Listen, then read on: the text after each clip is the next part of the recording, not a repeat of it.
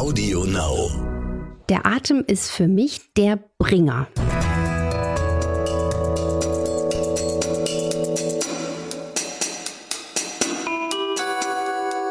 Dr. Anne Fleck, Gesundheit und Ernährung mit Brigitte Leben.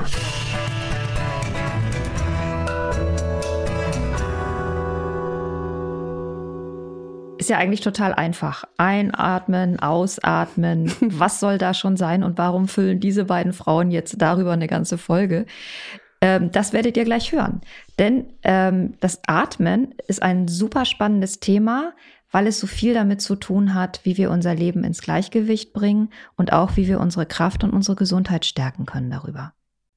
Und wir, das sind Doc Fleck, Präventiv- und Ernährungsmedizinerin und Maike Dinklage von der ähm, Brigitte Leben. Das ist das Coachingheft mit Anne.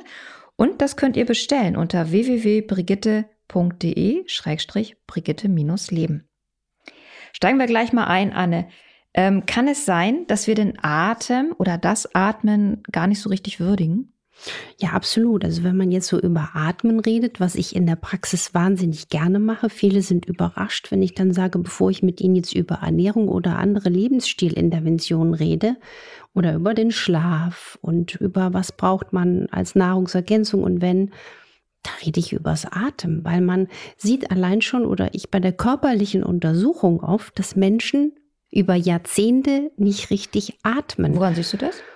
Auch äh, wenn jemand sich sehr, sehr fehlhält, ja, also du siehst auch in der Körperhaltung manchmal, der kann gar nicht richtig atmen und so viele auch allein Rückenbeschwerden sind durch langfristig jahrzehntelang schlechtes Atmen bedingt und deswegen ist es eben nicht nur ein- und ausatmen, sondern die meisten von uns, also ich muss das selber auch lernen oder ich lerne es jeden Tag immer wieder, weil ich mich versuche immer wieder bewusst auf den Atmen zu konzentrieren.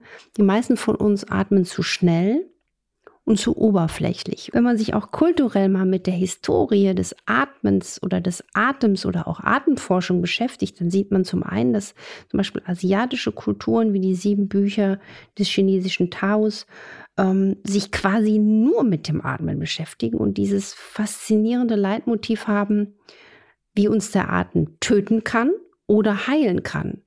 Das klingt jetzt so ein bisschen wie übertrieben. Inzwischen denke ich, nee, die waren schon damals ganz schön äh, sozusagen auf Zack.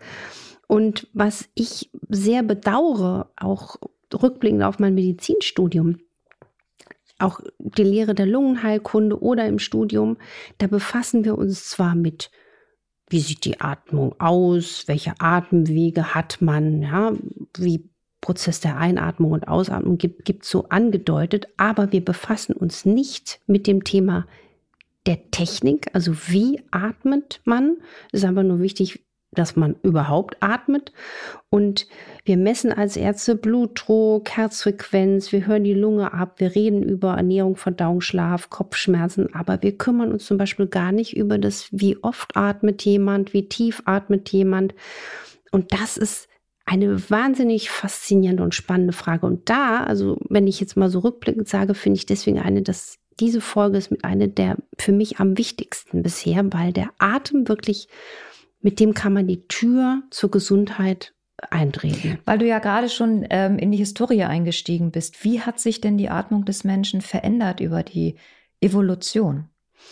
Na, ich glaube, ähm, dass man wir haben hier keine Kultur des Atmens. Ich glaube, der Mensch hat schon immer äh, geatmet, wie er geatmet hat, aber eine Kultur, die darauf achtet, jetzt atme doch mal bewusst und tief ein, die haben wir nicht.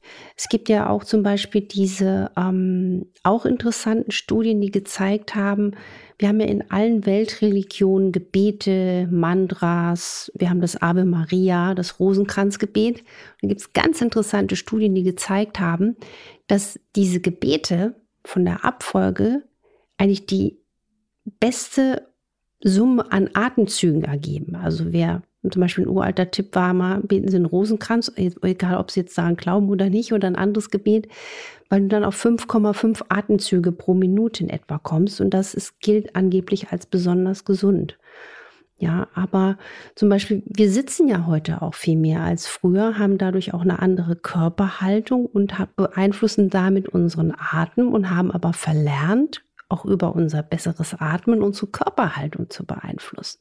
Also was ist, was ist wichtiger für das richtige Atmen? Mehr das Einatmen oder das Ausatmen? Also wir denken ja immer, Einatmen ist so das große Ganze und das Allerwichtigste. Aber ähm, Atmen ist keine Einbahnstraße. Und was ganz faszinierend ist, dass das Ausatmen extrem wichtig ist, weil Forschungen haben auch gezeigt, dass es ganz interessant ist, dass zum Beispiel auch Menschen mit einem Lungenemphysem, also einer chronischen obstruktiven Lungenerkrankung oder das haben manchmal Leute, die schweres Asthma haben über Jahre, dass die ein Problem haben, weil die Lunge den, das, die schlechte Luft sozusagen nicht mehr wegbekommen. Und es gibt deswegen von mir einen ganz klaren Tipp, dass die Kunst des Ausatmens unheimlich wichtig ist. Warum? Für das Ausatmen brauchen wir vor allen Dingen dieses Zwerchfell. Das ist dieser regenschirmartige Muskel unterhalb der Lungen. Und bei den Menschen mit Lungenemphysem arbeitet der nicht mehr richtig. Der liegt da irgendwie flach im Körper und pumpt nicht mehr schön die Luft raus. Und deswegen haben diese Menschen nicht mehr das Problem, Luft reinzubekommen, sondern auszuatmen. Und was mir auch noch zum Atmen einfällt, es gab da so ein paar wegweisende, ich nenne es jetzt mal Atemforscher oder Atempraktiker, die ganz wegweisende, tolle Techniken der Atmung entwickelt haben, damit Menschen gelindert oder Symptome gelindert haben oder auch Beschwerden heilen konnten, die aber leider nicht diesen Durchmarsch hatten, weil sie nicht Ärzte waren und das Ganze nicht in der breiten Wissenschaft ähm, beforscht haben. Und deswegen gehen so oft solche wegweisenden Techniken verloren. Heißt aber ja, dass wir eigentlich alle mal in so eine Atemschule müssten, oder? Man muss jetzt nicht äh, in, in eine Atemschule direkt, obwohl ein Kurs übers Atmen. Ja, doch, das gibt es. Mir fällt gerade ein, äh, meine Mutter hat mir mal in der Abi-Zeit gesagt, du gehst jetzt mal, guck mal, gibt es einen tollen Atemkurs. Und da habe ich erst geguckt Atemkurs? Und das äh, Atmen ist, ähm, ist ja wie Rudern. Ne? Also auch wenn wir jetzt gerade über das Ausatmen sprechen, du kannst beim Rudern, wenn du wild um dich umschlägst, kannst ins Ziel kommen oder du machst zwei, drei intensive Ruderzüge, weniger schnell und kommst dann noch besser zum Ziel. Also jetzt, wenn wir gerade über das Atmen lernen sprechen, es gibt ja unendlich viele Möglichkeiten zu atmen. Also damit kann man sich auch mal beschäftigen. Ne? Es gibt aber auch ganz klar so eine Faustformel, dass man sagt, ähm, man sollte länger ausatmen als einatmen, um einfach die verbrauchte Luft nach draußen zu bekommen und um einen längeren Austausch des eingeatmeten Sauerstoffs mit dem Lungengewebe zu haben. Ne? Dann wird auch mehr Sauerstoff ähm, im Körper aufgenommen. Wie wir atmen hat ja auch viel damit zu tun, wie gut wir eigentlich Luft kriegen können. Also viele mhm. Menschen leiden ja auch unter so einer verstopften Nase. Im Prinzip ist, kommt ja der Nase beim Atmen dann eine Schlüsselrolle zu. Richtig, und zwar, das ist einer der faszinierendsten quasi Regionen unseres Körpers. Man nimmt ja sogar an, ähm, habe ich neulich gerade gelesen, dass der gesamte Körper auch äh, quasi sich in der Nase spiegelt und dass die Nase wie so ein Seismograph auch anzeigt, wenn es dem Körper nicht gut geht. Ähm, ich meine, unser Geruchssinn, das ist der älteste Sinn und wir wissen alle, die Nase, die reinigt die Luft, die feuchtet sie an, die filtert sie, sie wärmt sie. Aber wenn wir jetzt über die Nase reden, dann denken die wenigsten, dass die Nase was damit zu tun hat, ob wir Bluthochdruck haben, ob wir Kopfschmerzen haben und so weiter. Und es gibt da ganz interessante ähm, Entdeckungen, die wurden vor über 100 Jahren beschrieben ähm, dass man festgestellt hat, dass die Nasenschleimhaut anschwillt, auch wenn sich zum Beispiel der Körper in einem schlechten Gesundheitszustand befindet. Also dass die Nasenschleimhaut sich entzündet, wenn der Körper vielleicht auch aus anderen Gründen aus der Balance geraten ist. Das kenne ich zum Beispiel, dass Menschen chronische Nasennebenhöhlenentzündungen haben und das denkt man immer liegt nur an der Nase. Ich habe jetzt daraus über Jahre gelernt, dass das einfach auch ein Anzeichen ist, dass man eine chronische Entzündung in der Nase haben kann. Übrigens Milcheiweiß, wenn man es schlecht verträgt, fördert solche Nasennebenhöhlenentzündungen oder, oder verstopfte Nasen. Und deswegen auch mein Tipp, wenn Kinder häufig Nasennebenhöhleninfekte haben oder man selbst, auch mal das Milcheiweiß ähm, weglassen. Und wir wissen heute einfach, dass die Nasenatmung, da können wir auch noch mal gleich drüber sprechen, deutlich gesünder ist als die, als die Mundatmung. Also die Mundatmung ist sehr ungesund. Der Körper verliert viel Wasser durch die Mundatmung. Und es gab mal, habe ich auch mal recherchiert, grauenhafte Tierversuche in den 70er Jahren. Da hat ein ähm, Biologe Rhesusaffen im Labor die Nasenhöhlen zugestopft mit Silikonstöpseln, grauenhaft, hat sie also für sechs Monate gezwungen, nur durch den Mund zu atmen. Und sechs Monate lang. Grauenhaft. Oh Gott, also ich wollte es gar nicht Jahren in den 70er Jahren. Ähm, da wurde einem schon schlecht vom Lesen, aber er hat gezeigt, dass die also ein schlechtes Wachstum hatten, schmälere Zahnbögen, das Gesicht war schmal, der Kiefer schlaff. Es ging ihnen insgesamt nicht gut und nach diesem schrecklichen Versuch haben sich die Tiere danach auch wieder nach sechs Monaten erholt, auch von, von, von, von dem gesamten Energielevel, aber auch von der Gesichtsstruktur. Das heißt, auch wenn wir immer ähm, durch den Mund atmen, ver verändern wir einfach auch unsere ganze Physiologie. Deswegen ist einer der wichtigsten Tipps, den die Menschen, die uns zuhören, mitnehmen können, ist länger ausatmen als einatmen, bewusst atmen und durch die Nase atmen. Und was ich ganz faszinierend finde, ist, dass ähm, die rechte und linke Nase, quasi das Nasenloch, auch ganz verschiedene Funktionen haben. Mhm, ja, also zum Beispiel, ähm, die sind beide wie so, stelle ich mir wie so eine Fabrik vor, die auch wirklich die Blutdruck, äh, Werte regulieren, die Temperatur kontrollieren, die Ausschüttung von Botenstoffe mitbestimmen oder sogar auch unsere Stimmung und Gefühle mit regulieren können. Also was alles in unserem Rüssel steckt sozusagen. Und das rechte Nasenloch kann man sich jetzt vorstellen. Man kann jetzt einfach auch mal den Finger so ein bisschen Richtung rechtes Nasenloch legen, damit man das auch mal bewusst mitmacht. Das ist wie ein Gaspedal.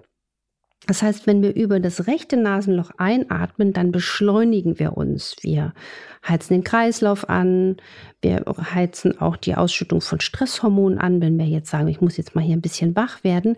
Das sympathische Nervensystem wird aktiviert und der Gegenspieler ist das linke Nasenloch. Und deswegen, es gibt ja auch sehr viele Techniken der Wechselatmung, also dass man auch über die verschiedenen Nasenlöcher ein- und ausatmet. Und das mache ich zum Beispiel, seitdem ich das weiß, immer öfter und sehr, sehr gerne. Also wenn ich mich aktivieren will, atme ich einfach mal über das rechte Nasenloch ein, wie ich jetzt gerade ein bisschen mache. Oder umgekehrt, wenn man die Entspannung fördern will, die Verdauung, dann einfach durch das linke Nasenloch atmen. Und das ist so ein einfacher Tipp. Wenn man sich jetzt vorstellt, die Nasennebenhöhle hat ja auch das Volumen von einer Billardkugel. Also wir nehmen ja auch sehr, sehr viel Luft dann auch über die Nase auf. Ähm, ist das ein ganz, ganz wichtiger Tipp. Ich komme nochmal zurück zu, zu Menschen, die ähm, so eine chronisch verstopfte Nase haben. Wenn du das jetzt auch nochmal erklärst, welche Funktionen die, die rechte und die linke Seite haben. Wenn du jetzt eine Verengung hast, zum Beispiel auf der rechten Seite, dann würde das ja heißen, ich bin chronisch unteraktiviert, oder? Richtig. Das ist eine ganz faszinierende Frage, die viel zu wenig gestellt wird. Also deswegen, ich finde, wir, wir, wir schauen zu wenig auf unsere Nase oder auch überhaupt über die Atmung. Und wenn man die Atmung nämlich gezielt einsetzt, was zum Beispiel auch ganz wichtig ist für jeden, aber zum Beispiel jetzt gerade auch wieder festgestellt, dass Olympiasieger ähm, vor entscheidenden Wettbewerben sagen, das Wichtigste, was ich gemacht habe, ist Atmen. Also Atmen ist ja auch Meditieren.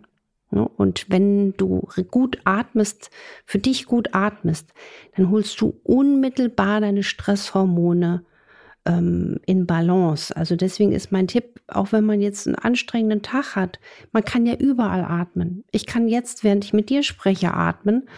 Und je tiefer der Atem, das kann man jetzt auch mal noch zum Schluss machen, einfach mal die Hand auf den Bauch legen, tief durch die Nase einatmen, die Luft halten und dann länger ausatmen als einatmen. Wenn man das macht, ist übrigens auch schlaffordernd, äh, schlaffördernd, nicht fordernd.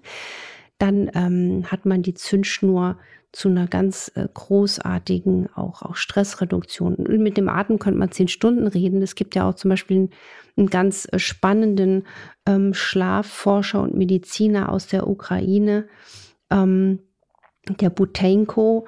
Ähm, ich hoffe, ich habe ihn richtig ausgesprochen, der wirklich beeindruckende Erfolge hat.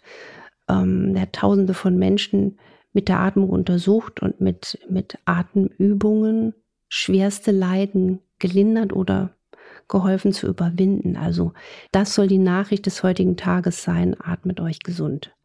Am Ende jeder Folge haben wir ja noch eine kleine Rubrik für euch, nämlich was ich mir wünschen würde. Was ich mir wünschen würde. Ich würde mir wünschen, dass der Atem, der eigentlich am Anfang unseres Lebens und Erlebens steht, wirklich eine riesige Rolle spielt, auch in der ärztlichen Behandlungspraxis und auch gerne in den Kitas und Schulen. Bevor man irgendwas macht, bevor man übers Essen redet, über Schlaf, über Bewegung, lasst uns doch einfach mal über die Atmung und die Nasen reden. Und auch mal versuchen, fünfeinhalb Mal in der Minute ein- und wieder auszuatmen, was ein spannendes Selbstexperiment ist, wie ich gerade feststelle. Den Rosenkranz von Oma Ro auspacken, genau. Genau, genau, und mal durchatmen, den Kranz. Genau. Ich hoffe, euch hat das gefallen und es war lehrreich für euch. Wenn ja, dann abonniert unseren Podcast auf Audio Now und auf den anderen Plattformen und bewertet uns auf iTunes. Und bei Fragen immer gerne her damit und die schickt ihr an infoline.brigitte.de und wir können aber leider nur die Fragen beantworten, die tatsächlich kompatibel sind zu den einzelnen Folgen unserer Sendung. Nächste Woche sprechen wir ähm, über das Thema Leben mit Essstörung. Ähm, denn auch das gehört natürlich zum Thema inneres Gleichgewicht. Wie schaffe ich es, einen natürlichen Umgang mit meiner Ernährung zu finden, ohne in so Extreme zu verfallen? Und was ist eigentlich, wenn ich schon mittendrin stecke? Darauf freuen wir uns und verbleiben bis dahin. Und immer schön ein- und ausatmen. Tschüss. Tschüss. Tschüss.